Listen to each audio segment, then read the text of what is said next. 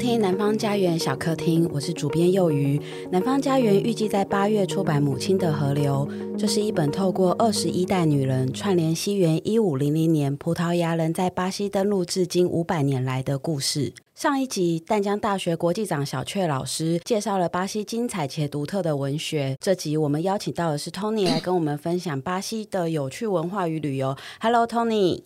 Hello，主持人好，各位南方家园的朋友，大家好，我是巴西的 Tony。Tony 是出生在台湾吗？对，我是出生在台湾的桃园，是十五岁的时候跟着父母一起移民巴西。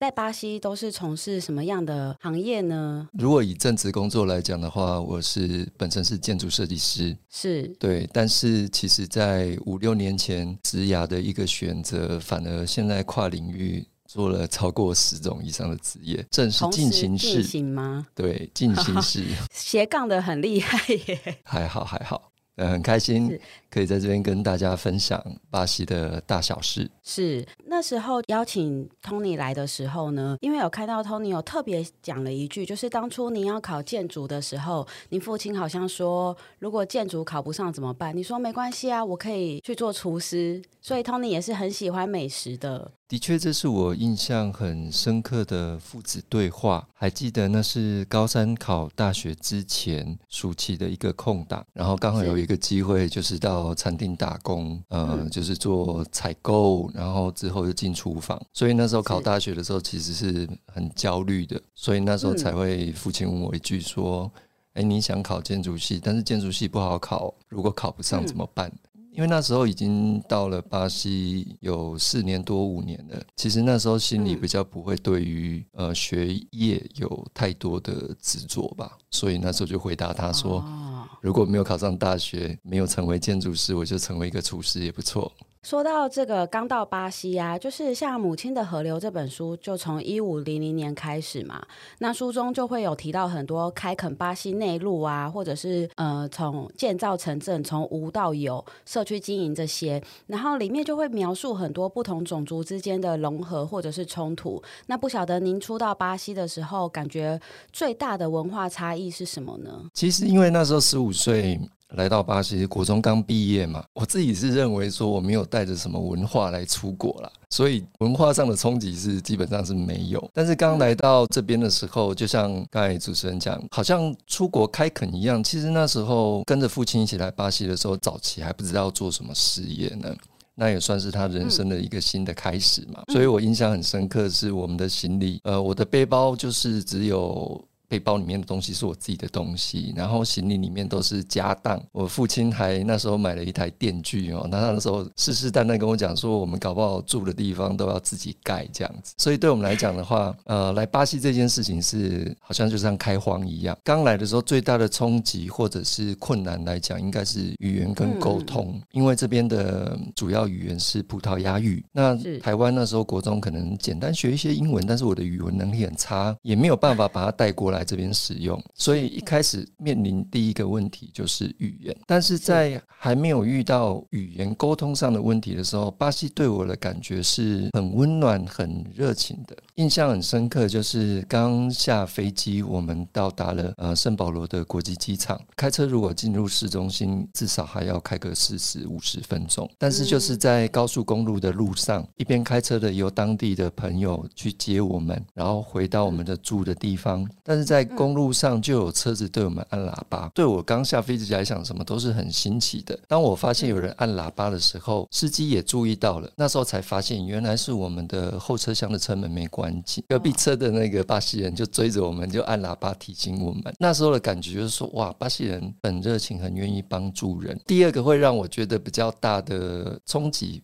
也不是说不好的冲击，就是在我刚到学校，因为刚来巴西的时候有朋友安排，因为我是国中毕业，那这边的话，国小国中的学制其实是合并。台湾如果是六年的国小，三年的国中，总共加起来九年的话，巴西那时候的学制是八年的学制。经过这边的华侨朋友帮忙，然后我就进去了这边的八年级，因为我到巴西的时候已经算年底了嘛。好，就是去旁听。是但是印象很深刻，是我完全不懂老师在介绍今天来的同学是什么，然后就愣愣的在前面听了我不懂的葡萄牙语介绍我。嗯，他可能是示意要我去找一个位置坐，但是我完全听不懂嘛。嗯、然后就从教室最后排就站起来一个女生，就到前面牵着我的手，然后把我拉到她的旁边坐下。这是我觉得最大的文化冲击吧。可能是一开始自己本身也没有对自己的文化有什么了解，然后也不会个性很强烈，所以其实并没有在呃求学一开始语言沟通的过程当中遭受到什么霸凌啊，反倒是都是身边的巴西朋友同学，他会想尽办法的来帮助你。对，巴西人好像真的非常的热情，然后真的很乐于助人的感觉耶。对，母亲的河流里面呢，还有一段故事是发生在一九六零年代。那个主角的先生，他协助他们从里约迁都到巴西利亚，然后还参与了当地的城市规划跟建设。那在这本书里面呢，我发现作者应该很喜欢巴西利亚，因为他对这座城市充满赞美。而且他虽然有提到当初迁都的时候，很多人认为这是一座没有十字路口啊，又不像里。约靠近大海的城市，还是有可能这座城市的规划当时过于乌托邦，跟当代生活脱节，有很多很多负评。可是作者跟作者笔下的主角呢，还是对巴西利亚是充满了赞美。所以我想请问一下 Tony，不知道你有没有去过巴西利亚？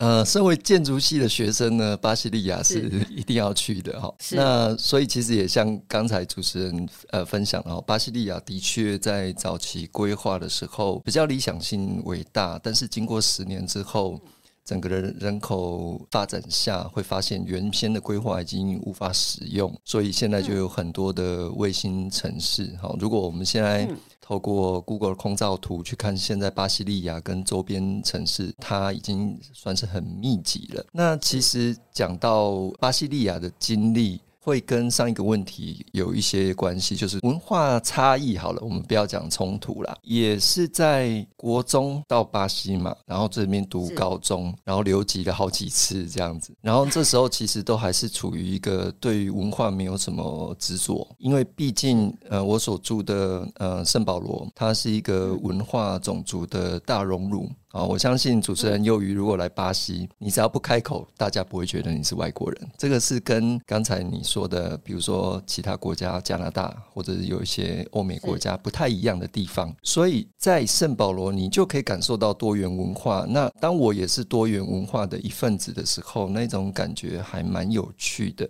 能够更感受到文化不同，其实就是在旅途当中。那第一次去到巴西利亚，其实是大学的时候，全国大学生的建筑联会，我们在这个城市生活了十天，我们就住在学校。好，有人是搭帐篷，然后我是带着睡袋睡礼堂。所以巴西利亚这个城市，我去的时候，说实在的，巴西利亚不是让人。行走的城市，巴西利亚是你到哪里都必须开车的城市。那所以在那边的时候，当然车子多，因为它主要是一个飞机起飞的一个造型嘛，有南翼、北翼跟中间轴线。那所以说，它那个道路发展是很有架构的，然后反而人行道很少。但是它那边有一个特色是，只要你是行人，在任何一条马路上，你只要踏出你的一只脚。车子过来的，他一定会停着等你过马路。好，这是我很大的一个印象。另外，就是由于这个城市它是以一个大尺度下去规划设计的，尤其是早期的呃建筑设计师，好，就是巴西的建筑大师奥斯卡涅迈尔，他们设计的整个的架构其实是很超出人的尺寸的。好，所以其实那时候去巴西利亚的时候，我就跟那时候大学的同学学弟们做了一个计划，就是。我们决定一早天还没有亮，四点就起床，光是从。城市的中间走到北方就是三泉广场，我们走了足足两个钟头半，刚好看到日出这样子。所以这样的一个经验对我们来讲，就是说怎么样呃认识一个城市。那当然除了走路，我们也有租借脚踏车，用脚踏车认识这个城市。会发现到说，其实跳脱出书本上所介绍的城市，也相信《母亲的河流》这本书的作者是巴西人呢，呃，玛利亚·约瑟·修修维拉呢，他对于整个历史。跟都市的情感，相信是很浓厚的。那巴西利亚当然故事也很多，我想提一个，就是在镜头三泉广场联邦法院之前，它有一个正义女神像，它其实是古希腊的这个象征秩序、公平、法律、自然的女神嘛。然后她一般的形象就是会拿着秤子啊，会拿着剑啊。但是在巴西利亚三泉广场上的正义女神像，她是坐着剑放在她的脚上，然后眼睛是蒙住的。巴西人会调侃哦，有时候正义跟公平在巴西是看不见事实的。还蛮有趣的，不过可以知道为什么会特别用这样子的意象来塑造正义女神呢？嗯，这是古希腊神话的神像呢。那其实它不只是在巴西啦，但是在其他国家有时候它也是拿着秤子、拿着剑，但是一般来讲，它的眼睛是被蒙上的，代表着是说秩序、公平、法律，它有时候不能单单以肉眼所见。我好像还没有注意过有被蒙住眼睛的正义女神像。对，Tony，我想请教一下，就是刚刚你有说巴西利亚是超出人的尺寸来规划的，是因为它当初的设计是以车子为主吗？其实巴西利亚的设计是早期好像一九五六年的时候竞图所产生的。那其实有很多的设计师都给予了提案，最后是 Lucio Costa 他用飞机起飞的一个意象，也象征着巴西起飞。现在的首都巴西利亚，之前是里约嘛，里约热内卢是巴西的首都。那其实巴西首都在里约已经是很久很久的历史了，尤其是早期在开垦内陆，尤其是米纳斯州的淘金热金矿，它就是顺着山道从米纳斯州 Espírito Santo 一直到里约州。那其实这条线也被称为叫做皇家之路。如果说我们今天到里约，呃，甚至可以循着古道走上这条寻金淘金的道路。但是，当巴西整个国家海岸线完全被发展很蓬勃的时候，其实那时候的总统也有意识到说内陆比较没有开发，所以巴西利亚的这整个开发案其实是为了增进内陆的发展而产生的。那所以，我们刚才讲的它的尺度有时候会比较大，是当时一开始规划尺度大，但是没想到。到人的发展哈，人口成长更快，所以现在巴西利亚现在看起来也没有那么大了。了解，刚刚像 Tony 有提到，像是里约热内卢啊，那您目前也是居住在圣保罗。那在我们书里面也有许多的主角，就是在圣保罗跟里约这两个地方之间呢跑来跑去。我想请教一下，像这两座城市也是巴西非常大也非常重要的大城，可以请您分享一下居住在巴西最大城市的生活吗？每天都很刺激啊！如果跟来到巴西的朋友要介绍圣保罗的话，我说 圣保罗不是大城市哦，圣保罗是超级大城。如果是世界排名的话，应该是排第五吧。我们想象一下啦，就是圣保罗都心区总人口差不多是一千两百万，圣保罗它的周边邻近城市，我们组成的叫做大圣保罗哈，有一点像是巴黎市跟大巴黎这样子。总共的人口是两千三百多万人。也就是等同于台湾总人口数，就是住在我的这个城市台湾总人口。但是呢，整个大圣保罗的面积，它就差不多只有台湾本岛的差不多百分之二十、二十二那么大。这么小？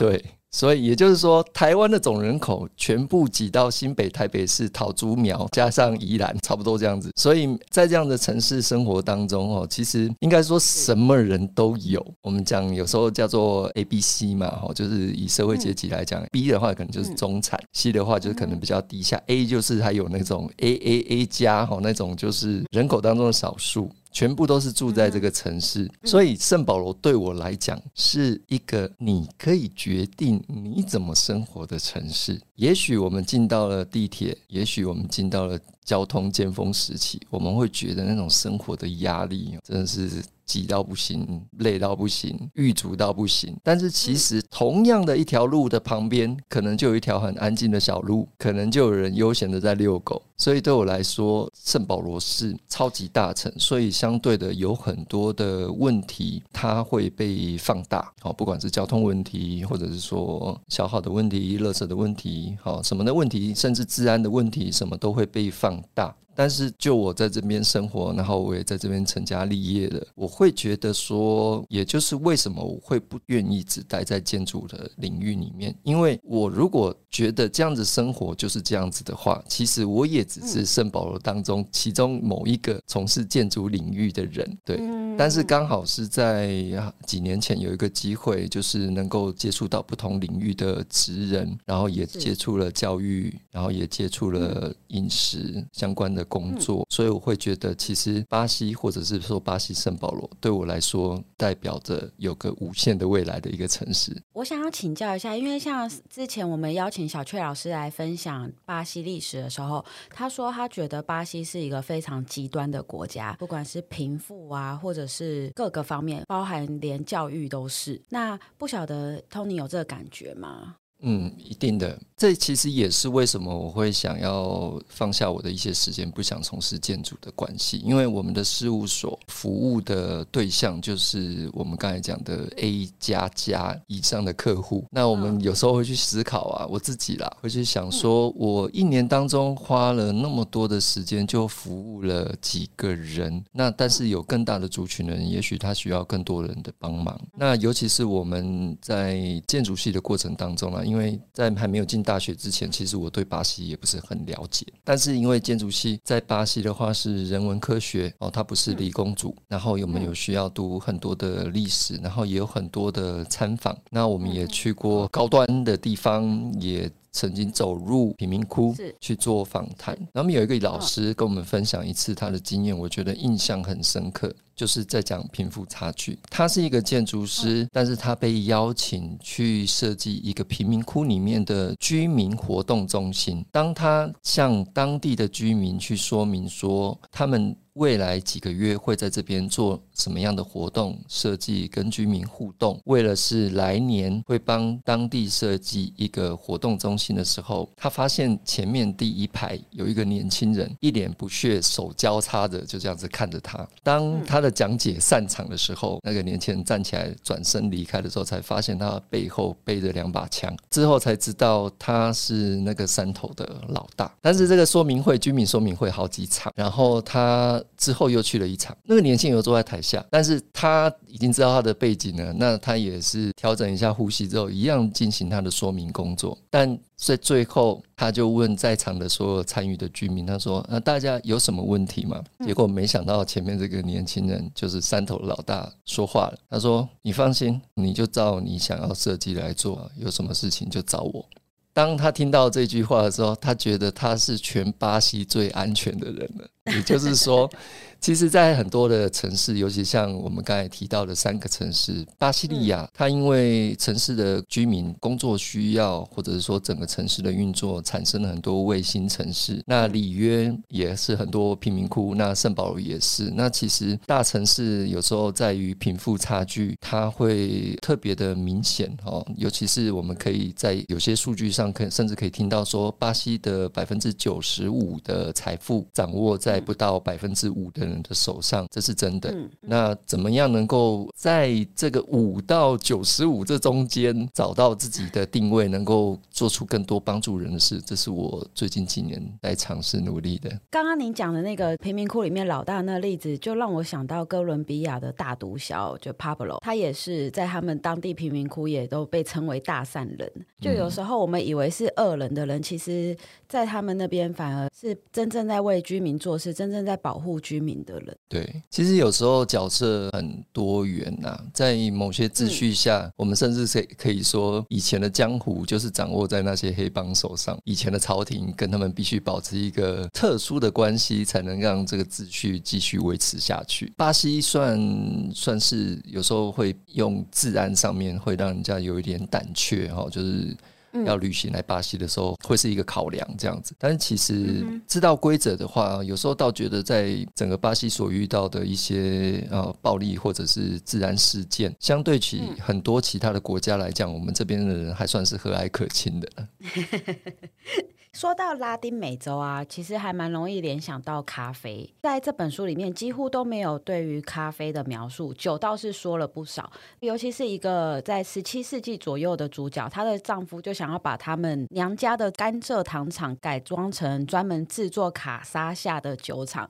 可以请 Tony 跟我们推荐巴西的美食或美酒吗？你说到那个卡沙夏哦，真的蛮有意思的。嗯呃，还记得在二零一八年吧？呃，好像是世界咖啡调酒大赛，刚好那一年的比赛场地就是在巴西。台湾的团队就是台湾的咖啡调酒冠军，那时候就接到了一个考试卷，哦，因为毕竟是巴西主场，所以他们特地出了一个配方，哦，就是说你们的调酒里面必须要放卡莎萨啊，卡莎萨就是所谓的甘蔗酒。然后那时候还特别帮我们台湾的咖啡师冠军，哈，找到了这。罐酒寄回台湾，让他在台湾能够呃尝试他的比赛配方。那如果是巴西旅游一定要尝试的美食或者是饮料，其实因为巴西就是像我刚才说的，它是一个呃文化种族的大熔炉，尤其是在北部，在一开始早期殖民时期，有很多的呃外来人口是算移民，那有的叫做奴隶。在北部的饮食，由于气候会受到一些当地食材的影响之外，外来的移民种。种族也会对当地的食物会产生很多的那种风味、风土上的一些改善。嗯、那所以说，如果在巴西要吃美食的话，呃，我会比较会问说，那来巴西的时候，你要到北部吗？还是你想要在我们圣保罗南部的城市呢？那每个地方的美食会不太一样。但是如果总的来说，就是完全不认识巴西菜肴的话，其实最基本的就是费乔阿达，他们讲的炖肉黑豆。那有时候它就是用豆子啦、肉类啦下去炖煮的一锅。这个对亚洲的朋友，尤其是如果像台湾的朋友的话，也许豆类的有时候我们会吃到很像呃小时候就是那种豆沙啦、甜豆啦、红豆汤，通常口味多是以甜的为主。那当我们在推荐这个巴西炖豆的时候，也有点像中美洲的那种红豆煮咸的这样子的一个感觉。它是算比较有一点汤水类的。所以一般来讲，它会搭配白饭。那白饭的话，它不会是我们像台湾那种亚洲米可以用筷子夹起来，它是有点散散的这样子。然后旁边可能就是搭配炒过一些切丁蔬菜的素薯粉，再加上一些炸料。哦，这就是巴西很日常的饮食。然后素薯粉，素薯粉这样炒起来的感觉有点像巴收哈，或者说。呃，菜烧这样子的感觉，嗯嗯嗯，对啊，有的人会加一些那种蛋碎，然后炒的时候会放橄榄油啦，或者是奶油。其实它会针对很多的不同区域会有不同的特色饮食。好，那我刚才讲的这种炖肉黑豆，它比较算是圣保罗啊，一般就是中餐很常见的。那这个来巴西的话，会建议体验一下。有的人他如果是到北部的话，也许他就会尝试，比如说 moqueca，然后就是有一种类似像巴西炖鱼，它是用一种特殊的油哈，欧留得得，然后再加上椰子，然后再加上海鲜。那因为其实我自己刚到巴西的时候，其实因为家人有身体上有一些状况嘛，然后我自己是本身有发愿，所以我其实现在是已经素食二十多年了。所以有一些美食的部分，其实我就变成把它转换成素食，或者是说像现在巴西呃风行一些纯素的食谱。我跟太太跟小孩都很喜欢烹饪，欢迎来到巴西的时候来我们家下 招待这样子。好啊，那如果我们想要去巴西旅游的话，可以请您推荐一定要体验的行程吗？好，一定要体验的行程的话，我就会多问一点啊，说你要来多久？如果说主持人你要来巴西的话，你有想说要来多久吗？那天听小阙老师讲，大概至少要三十六个小时。我觉得如果飞了这么久，不待个半个月、一个月，实在是太可惜了。一定要最少十五天，多的话，我希望可以至少待个一两个月。毕竟巴西这么大。我最后一次推荐我的台湾的朋友来巴西是呃两兄弟，我推荐他们住三个月，他们真的住下来住三个月。哦，三个月。因为就像我们刚才讲的，其实巴西它南北文化相差很大，地理条件相差很多。嗯。如果说是以地球上的地理条件来讲的话，巴西只有两个东西没有，一个是冰川，第二个是冻原，结冻的高原，其他。他的沙漠到峡谷全部这边都有。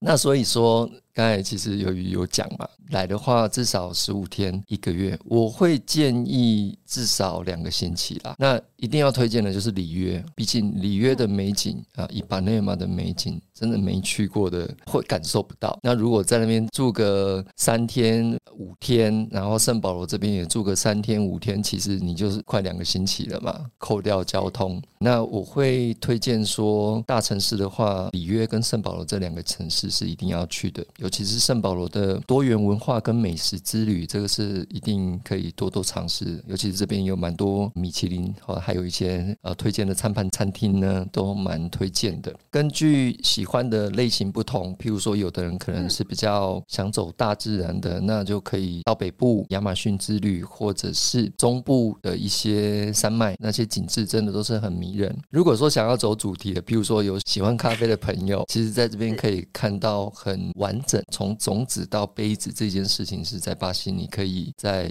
一天当中从头看到尾的。然后这些都是我还蛮推荐的。当然有一些是一般旅行社会推荐的行程啊，譬如说有的人会标榜里约嘉年华之旅，或者是说伊瓜苏瀑布哈，三国交界，就是在巴西、巴拉圭、阿根廷三国交界的伊瓜苏瀑布之旅。那其实这些行程都是比较算传统经典型的行程，但是一般来讲。讲的话，因为我在这边有带团的经验哈，我不是做旅行社，但是我自己本身从大学建筑系开始受到训练之后，我每年一定会有至少七到十天的选定某一个城市的旅行。那我一般来讲的话，会挑选啊城市，好，尤其是有建筑相关，还有就是自然。最后一个是文化体验，那所以说，其实我们这边开发的巴西旅游的行程已经超过二十几种。如果一定要推荐的话，啊，里约、圣保罗，然后细节的话可以再跟我联络。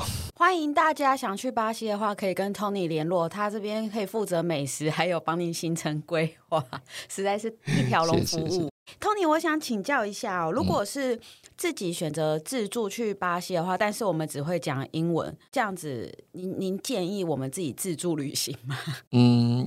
地点要挑过，因为毕竟有的地方能够避免掉一些因为语言造成的障碍而产生的冲突是有必要的。当然，如果说现在手机软体方便下载个翻译软体的话，多多少少可用。但是英文这件事情的确是圣保罗在某些地方里约可能还行得通，但是离开这两个大城市的话，很多地方能够遇到讲英文的，真的是你上辈子有修了哦。对，其实如果说是独自旅行吧。巴西的话，其实还是地点要稍微挑过，不能什么地方都去。当然，当然，所以可能就是在大城市还勉强可以自己逛逛，但是可能去像亚马逊森林啊，或者是其他地区的话，可能就还是要找向导，或者是找像 Tony 这样子有规划好的行程。嗯，其实也不完全是，比如说像我们这样子，而是说来巴西之前最好有一些基本的功课，譬如说出版社这次我们要出的《母亲的河流》，我觉得这个翻译真的是太漂亮了，因为它原文是 Amai da Mãe da Sua Mãe e 如果我给粗鲁哎哈粗鲁一点翻译的话，就是 妈妈的妈妈的妈妈，还有他们的女儿们，对啊，母亲的河流。那其实透过譬如说阅读《母亲的河流》，或者是说一些巴西的一些著作，哈，或者说我们有在比如说脸书有分享一些巴西的当地的所见所闻，其实会避免掉宥瑜一开始在讲的就是文化的冲突上面。反倒是会帮你去避免掉很多不必要的麻烦。曾经有一个经验是，当地的朋友，然后就是路边有时候都会有雇车的小弟嘛，然后都跟附近的居民当然就是都保持着距离，但是友好的关系。但是有曾经台湾来的朋友独自在车上哦，因为开车的是当地的华侨嘛，然后他只是下车进家里拿个东西，门没关好，怕车的小弟来就是帮忙怕把门关上而已。结果大家都被巴西。治安不好这件事情给洗脑了，所以当小弟来的时候，第一件事情，小弟把门把手关上的同时，里面的人就很紧张，就把车锁锁下去。同时，因为里面是男生嘛，他对外面的那个年轻小弟比中指。哦天哪！对，你知道那个生气到车主回来的时候，他说：“你信不信我找一群人去抢你家？”我信。对，那那是我们朋友嘛，我们花了至少半年才让那个路边的小弟放下心结，比中指的那个已经离开巴西了嘛，然后我们要来收尾，所以有时候其实是一些文化上的不了解、误解。对，当然啦，就是因为巴西、南美洲民情风俗跟亚洲不太一样，然后所以透过阅读，然后或者说透过一些经验的分享，也许会让我们更柔软、更放松的去享受一段旅程吧。好，希望在不久的将来，我们可以有机会到巴西去享受 Tony 刚刚跟我们介绍的美食美景，然后好好的参观巴西的城市，还有欣赏不同的文化。那今天非常谢谢 Tony 跟我们分享在巴西的生活，还有跟我们分享这么多有趣的事情。嗯，谢谢 Tony，也欢迎来到巴西，让我们一起认识不同文化交织下的丰富体验，然后对巴西文化。或咖啡有兴趣的朋友，也可以在脸书上搜寻“巴西咖啡地图”，就可以找到我们喽。好，谢谢。那我们下集见。如果有任何留言，或者是有任何想法要跟我们讨论的话，也欢迎到南方家园粉丝页，或者是南方家园小客厅的 Podcast 页面下面留言。那我们下周见，拜拜，拜拜。